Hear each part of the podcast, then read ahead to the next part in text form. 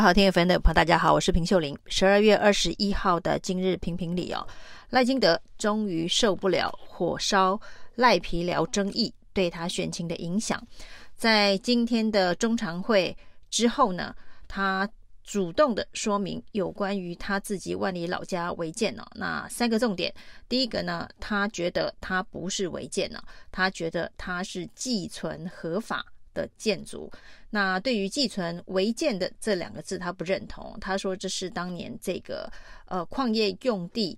这个废弃之后呢，政府失职，让这些矿工的工寮没有办法成为合法居住的地点啊。那这件事情是历史的共业哦。那除此之外呢，他还左打了侯友谊的大群馆学生宿舍，右打了柯文哲。在新竹所买的农地停车场，那对于这样子的一个现象哦，这个赖清德是以价值来做分类哦。他说他这个万里矿工的这个工寮的价值啊，远不如侯友谊的大群馆以及柯文哲的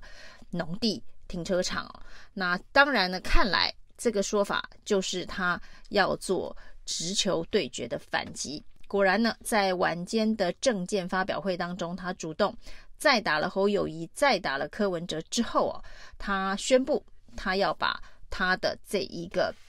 万里老家交付公益信托，未来优先成为矿工生活纪念馆哦。那这就是要捐出他的万里老家的意思啊。那只是当然，他说他的前提呢是在解决了整个矿区的。矿工家庭后代的居住权问题之后，那这个居住权问题当然包含他自己的万里老家的居住权，那也合法合理的解决之后，捐做公益信托，那成为矿工纪念馆了。那一句话呢，就是这件事情啊，火烧赖皮寮这件事情，肯定是火烧了赖清德的选情啊。恐怕还不止火烧了赖清德自己的选情哦！有人就判断呢，那这件事情比当年林志坚的论文案更加的严重啊！那林志坚论文案在民进党全党挺一人呢，跟台大对抗之后啊，最终的结果是一尸五命啊！不止林志坚退选了，那这个也波及了。当年的县市长的选情哦，被称为一失五命啊。那这一次啊，赖清德的万里违建事件呢，火烧赖皮寮事件呢，甚至有人说可能会造成一失十五命哦。那十五命指的是目前呢蓝绿激战的立委选区哦。那这些选区里头，其中大概有十席是，呃，四年前呢，因为蔡英文八百一十七万票的这个海啸，呃，所水涨船高，意外当选的立委哦，那其中大概有十一席左右，然后再加上一些呢连任不顺利的部分哦，所以激战选区被认为有十五到二十席。那其中的十五席呢，可以说是非常非常的焦灼。在这么焦灼激战的席次当中，又发生了火烧赖皮寮事件。未来还有二十几天哦，如果火真的继续烧的话哦，那这十五席的激战区哦，恐怕也是凶多吉少，所以才会有一尸十五命的说法哦。显然，民进党也看到了这个危机哦，担心发生一尸十五命的状态。不只是断了赖清德的总统路，甚至呢，在国会选举大翻车，那这两个后果都相当的严重。于是赖清德终于做出了要把自己万里老家的这一个交付公益信托，成为矿工纪念馆，就是捐出来的这一个概念来拆弹啊。只是说这个弹啊，第一个是不是拆的太晚了，还来不来得及救这一尸十五命啊？那另外一点呢、啊，这个弹呢、啊，能不能这样拆哦？那个在法律上还有没有其他的争议啊？那黄国昌呢，是最早踢爆赖清德违建哦，用空照图的证据扎扎实实的打脸赖清德的两层楼房屋哦，绝对不是原始的公寮，是在民国九十二年之后新建的建筑。那这个没有建照、没有使照、没有缴过房屋税、没有缴过地价税的这个建物，现在赖清德说要捐出去，这到底能捐不能捐呢？那第一件事情呢，黄国昌说，这个赖清德说要把它交付公益捐出去，代表终于先出了底牌，也就是说呢，这个房屋是他的。如果这个房屋不是他的，他恐怕没有办法交付公益信托，因为过去大家都认为这个房屋已经继承给他的儿子了，那也就是他的亲戚啊。那他现在难道是指的是说他是代替他儿子捐出这个房子吗？那看来赖清德也不是这个意思哦，是他自己捐。但是呢，如果所有权已经在他儿子的手上，那他如何帮他儿子把他交易、交付公益信托，成为矿工纪念馆？这当然有法律上面的问题。那黄国昌代为回答了。那黄国昌呢，当然在法律方面呢的专业度哦是相当高的。所以呢，他质疑的是这个房子现在其实还是赖清德的，有登记没登记是另外一回事哦，因为这是没有建造、没有登记、没有缴过任何税的这个房子。因为呢，这个房子从头到尾都没登记过，所以这个房子是没有办法。呃，财产移转过户给他儿子的，就是一个没有的东西，怎么过户？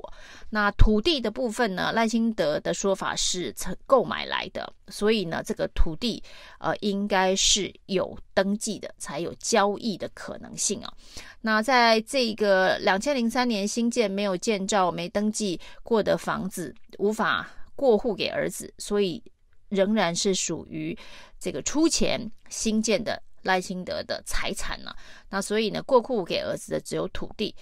不动权的物权的移转必须要以生效为要件。那在这个黄国昌厘清了这个法律的问题之后呢，问题就出在：好，如果赖清德拥有这个房子的话，那而且赖清德还坚持他是合法的，他是合法的继承建筑，那他为什么在过去从事公职的财产申报里头，通通都没申报这间他认为合法的房子啊。那如果是违建，没有任何的建造实照，那赖清德可以说他是没有登记的呃财产，所以呢无法申报。那既然赖清德认为他是合法的寄存合法的建筑物，而且呢因为没有登记，所以也无法过户给儿子，所以就属于赖清德的财产。那赖清德为什么没申报这份财产呢？那是因为觉得这个财产的价值过低，还是呢他不想让人家知道有这么样的一个财产？那至于是哪一个说法，就是他是违建无法申报，还是他是寄存合法的建物却没有申报？恐怕在法律上面都有争议，包括监察院，包括了中选会。恐怕都必须要调查，甚至在这一次的这个总统参选的登记上面呢，他仍然是没有申报这间房子的。那现在既然